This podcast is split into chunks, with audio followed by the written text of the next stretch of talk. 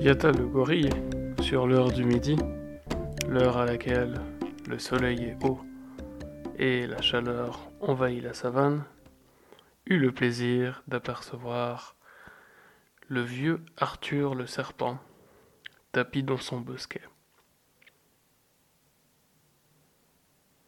Yata, qui était d'humeur moqueuse et qui d'ailleurs aimait bien charrier Arthur, lui dit donc la chose suivante. Arthur, à chaque fois que je te vois, tu es tapis dans un bosquet, caché dans des fourrés ou lézardant entre des pierres.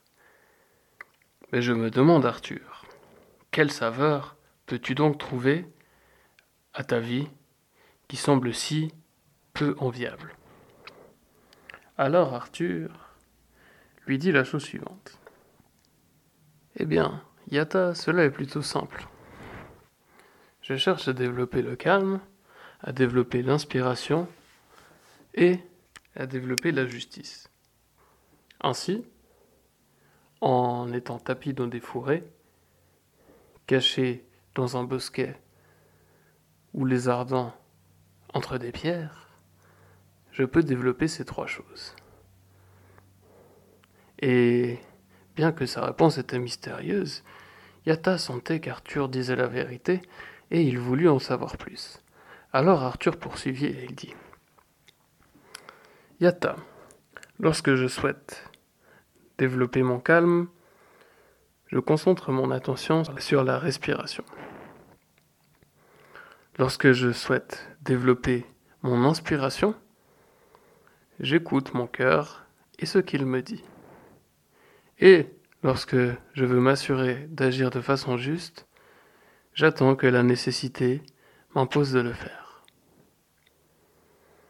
Alors Yata lui dit Eh bien, je comprends mieux maintenant comment tu fais pour rechercher ces trois qualités. Mais dis-moi, à quoi te servent ces trois qualités? Et Arthur le serpent lui répondit Grâce au calme, je peux mener à bien mes projets. Grâce à l'inspiration, je peux me sortir de situations délicates. Et grâce à la justice, je peux agir sans que mon âme n'en soit troublée. Alors, Yata lui dit Ah, finalement, Arthur, tu es comme je le pensais. Tu es un être sage.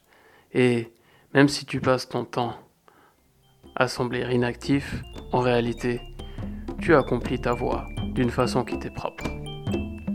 Et Yata poursuivit son chemin à la recherche de sa propre voie.